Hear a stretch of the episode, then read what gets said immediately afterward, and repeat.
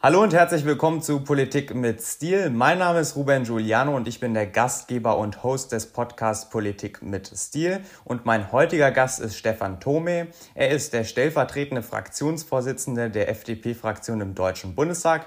Herr Thome, ich grüße Sie zu diesem Gespräch. Hallo, Herr Giuliano. Nun, Herr Thome, die Lage im, äh, im bosnischen Flüchtlingslager in Lipa ist dramatisch. Was erwarten Sie nun von der Bundesregierung? Ja, also ich war ja vor, vor wenigen Wochen, erst noch solange es die, die Pandemie zuließ, äh, auf der Insel Lesbos, wo ja im Sommer das Lager Moria abgebrannt ist ähm, und die Bewohner von dort in ein Übergangslager gebracht worden sind. Von daher habe ich, auch wenn ich es Lipa nicht kenne, einen gewissen Vergleich äh, und ein gewisses Gefühl, wie die Situation sich dort äh, anfühlt. Es sind im Falle von Lipa, dem Vernehmen nach, etwa 2500 Menschen, die dort gelebt haben und jetzt ohne Obdach sind. Also keine sehr, sehr große Zahl. Es geht also jetzt nicht um die, die Befähigung, die Möglichkeiten, diese Menschen unterzubringen, sondern um den politischen Willen. Und das ist etwas, was sich auch europäisch gelöst werden muss. Natürlich hätte auch ein Land allein die Möglichkeit, auch Deutschland allein die Möglichkeit, eine Lösung für diese Menschen zu finden. Aber dann wäre es nur eine, eine ganz punktuelle, insulare Lösung am Ende des Tages brauchen wir eine europäische Lösung, ein Übereinkommen, wie wir in Europa insgesamt mit diesem Thema umgehen wollen. Das wäre in meinen Augen auch eine wichtige Aufgabe gewesen während der deutschen EU-Ratspräsidentschaft im zweiten Halbjahr 2020. Leider ist da irgendwie gar nichts Richtiges vorangegangen. Man startet irgendwie wie das Kaninchen auf die Schlange gebannt auf den Coronavirus, statt sich um, um diese Aufgabe, die auch wichtig ist und jetzt über Jahre verfolgen wird, noch zu kümmern. Also hier würde ich, wenn wenn, wenn ich in der Verpflichtung wäre, ist auf jeden Fall mal eine gesamteuropäische Lösung, jedenfalls mal für diese 2500 Menschen aus Lipa anstreben. Nun können wir aber davon ausgehen, dass so schnell eine europäische Lösung nicht gefunden wird und diese Menschen brauchen ja jetzt Hilfe. Also könnten Sie sich es auch vorstellen, dass Deutschland im Alleingang alle aufnimmt? Also ich würde auf, mal, auf, auf jeden Fall erstens mal eine Lösung vor Ort suchen. Das ist das, was als erstes äh, Not tut. Auch da fehlt es ja nur am politischen Willen. Es gäbe durchaus die Möglichkeit, diese begrenzte Anzahl von Menschen, auch im Zusammenwirken mit ihnen selber natürlich, ähm, äh, vor Ort unterzubringen. Es hätte ja die Möglichkeit gegeben, sie in einer Kaserne etwa unterzubringen. Da gab es ja auch dort Widerstände. Also es ist schon von, von beiden Seiten auch notwendig, äh, eine Lösung zu finden, die für die Menschen jedenfalls mal übergangsweise eine Hilfe ist. Und da bedarf technischer Lösungen, finanzieller Lösungen, aber eben auch der Kommunikation des Aufeinanderzugehens beider Seiten. Und dann sollte es möglich sein, mithilfe der kommunalen Behörden vor Ort, der Zentralregierung Bosniens, aber auch der IOM und der Europäischen Union eine Lösung vor Ort zu finden, die mal taugt. Denn es wäre ja gelacht, wenn es nicht möglich wäre, auch in Bosnien eine Lösung zu finden, die den Menschen dort wirklich hilft. Mhm. Nun haben Sie es davor erwähnt, die EU in der EU-Ratspräsidentschaft konnte Deutschland nicht viel bewe bewegen im Bereich Migration. Trotzdem gibt es ja einen EU-Migrationspakt, der letztes Jahr entstanden ist. Was sagen Sie zu diesem Migrationspakt?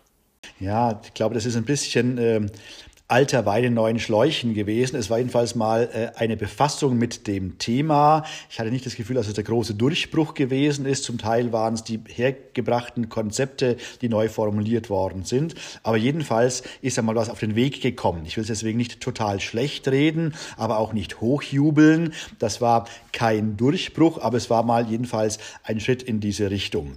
Wichtig wäre, die Bemühungen auf europäischer, aber auch auf internationaler Ebene weiter zu verfolgen, auch mit den Herkunftsländern äh, zu sprechen. Das heißt also mal die, die, die Push-Faktoren genauer zu untersuchen. Es wird viel über Pull-Faktoren diskutiert. Gibt es die überhaupt und welche Art sind sie? Also was zieht die Menschen nach Europa, spezifisch nach Deutschland? Aber es gibt natürlich auch die Push-Faktoren, denn äh, bevor Menschen, gerade solche aus, solche aus traditionellen Gesellschaften, in denen auch die Familie, der Clan, die Sippe, die Heimat, auch der Ort, wo die Ahnen herstammen und, und begraben sind, äh, verlassen, da muss ja viel geschehen. Es muss also wirklich die, die Not sehr groß sein, äh, dass jemand sich entscheidet, den Ort, wo er seine Her seine Vorfahren herstammen, äh, verlässt. Und auch diese, diese Push-Faktoren, was treibt die Menschen aus der Heimat, muss untersucht werden. Und dazu gehört natürlich auch, dass, dass Hilfe dort ankommt, wo sie gebraucht wird, dass aber auch, das ist nicht nur eine Frage des, des Geldes oder der Versorgung, auch dass ein gewisses Mindestmaß an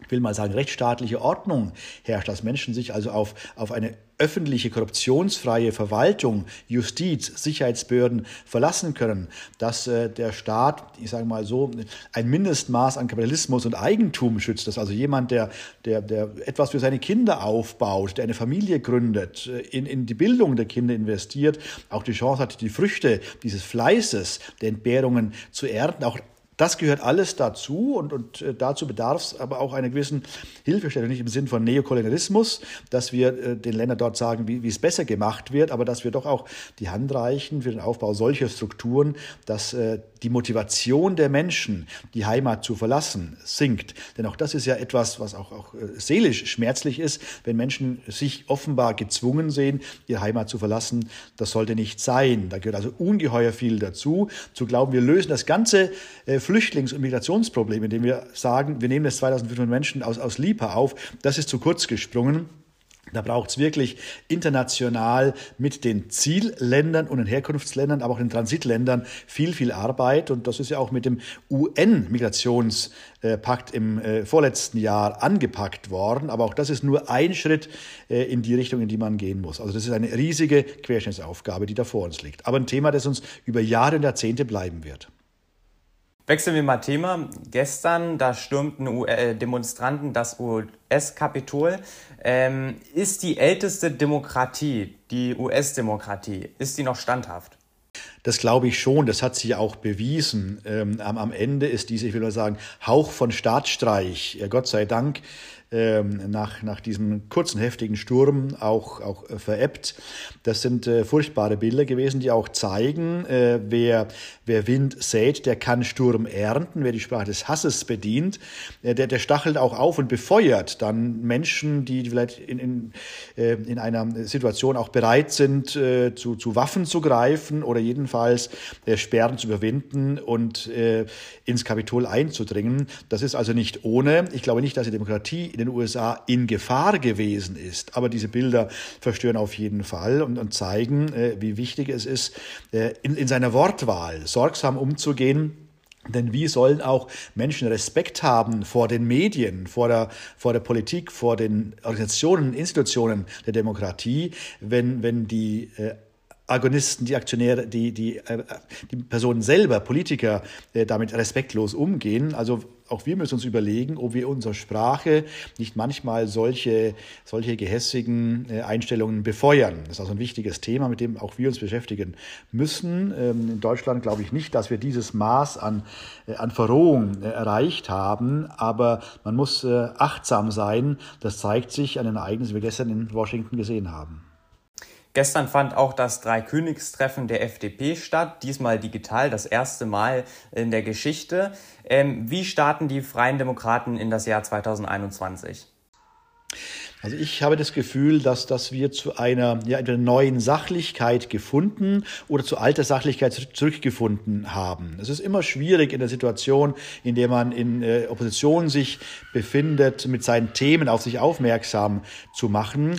Aber ähm, ich glaube, dass, dass äh, wir jetzt so eine, eine auch Tonlage gefunden haben, so eine Themenwahl gefunden haben, in der wir nicht pointieren, nicht zuspitzen, sondern die Themen adressieren, von denen auch ich glaube, dass sie die Zielgruppe der FDP bewegt. Das ist jetzt in diesen Zeiten besonders wichtig, äh, in der sehr viele Menschen unter den Corona-bedingten Einschränkungen sehr leiden. Ich spreche jetzt nicht davon, dass man nicht mehr ins Kino gehen kann, aber ich spreche davon, dass Kinobesitzern die Existenzgrundlage entzogen wird. Ich persönlich halte es schon mal mal durch, ein halbes Jahr ohne Kino, Konzert, Theater, Oper, äh, Gottesdienst oder was auch immer äh, durchzuhalten. Aber die Menschen, für die es die Existenzgrundlage äh, ist, die selber oder mit ihren Familien davon leben, für die ist es existenziell und deswegen muss man darauf achten, dass man immer auch die Möglichkeiten schafft, selbst in so einer kritischen Situation wie der jetzigen, auch Befreiungs- und Ausnahmemöglichkeiten zu erhalten, wenn man den Nachweis erbringen kann, dass man Maßnahmen ergriffen hat, um die Infektionsrisiken in seinen Betrieb zu reduzieren. Viele Menschen, viele Betriebsinhaber haben äh, investiert in B- und Entlüftungsanlagen, Schulung des Personals und dergleichen mehr. Das ist das, was wir immer intoniert haben, man muss auf die Verhältnismäßigkeit achten. Das ist die goldene Regel des Rechtsstaates. Alle Maßnahmen, mit denen der Staat eingreift in äh, das Leben der Menschen in Betriebe, müssen geeignet, notwendig, angemessen sein. Und das ist die Intention der Liberalen immer gewesen. Rechtsstaatlichkeit. Und diese Botschaft ist ganz, ganz wichtig. Sie ist wichtiger denn je. Und deswegen sehe ich eigentlich für uns Liberale im Jahr 2021 eine gute Ausgangsposition. Herr Thome, ich danke Ihnen für das Gespräch. Ich danke Ihnen.